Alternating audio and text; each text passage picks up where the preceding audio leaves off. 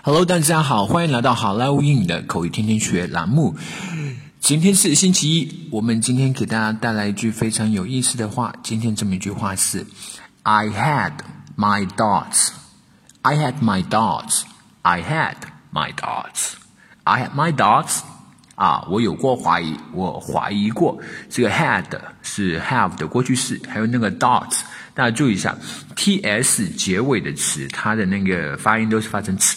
啊，一点点就够，不要发太长。Doubts, I had my doubts，我也有过我的怀疑，我也怀疑过。好，接下来我们来看一个 dialogue。Buddy, thanks for your trust. It really means a hell of a lot to me. 伙计，谢谢你的信任啊，这真的对我来说很重要。Don't mention it. Honestly, I had my doubts when you first brought up this idea to me. I was like, man, this is a big project. How can this kid manage to do all that? 没事，其实你一开始给我讲这个想法的时候啊，我有过怀疑。我那时候在想，老天啊，这么大一个项目，这小哥怎么能搞定呢？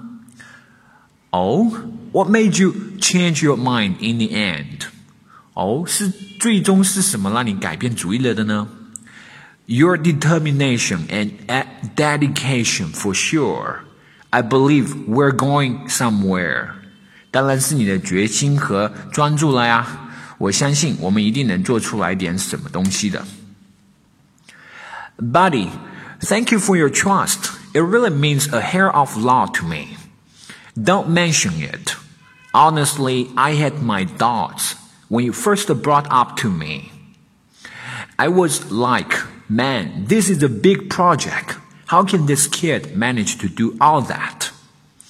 Oh, what made you change your mind in the end?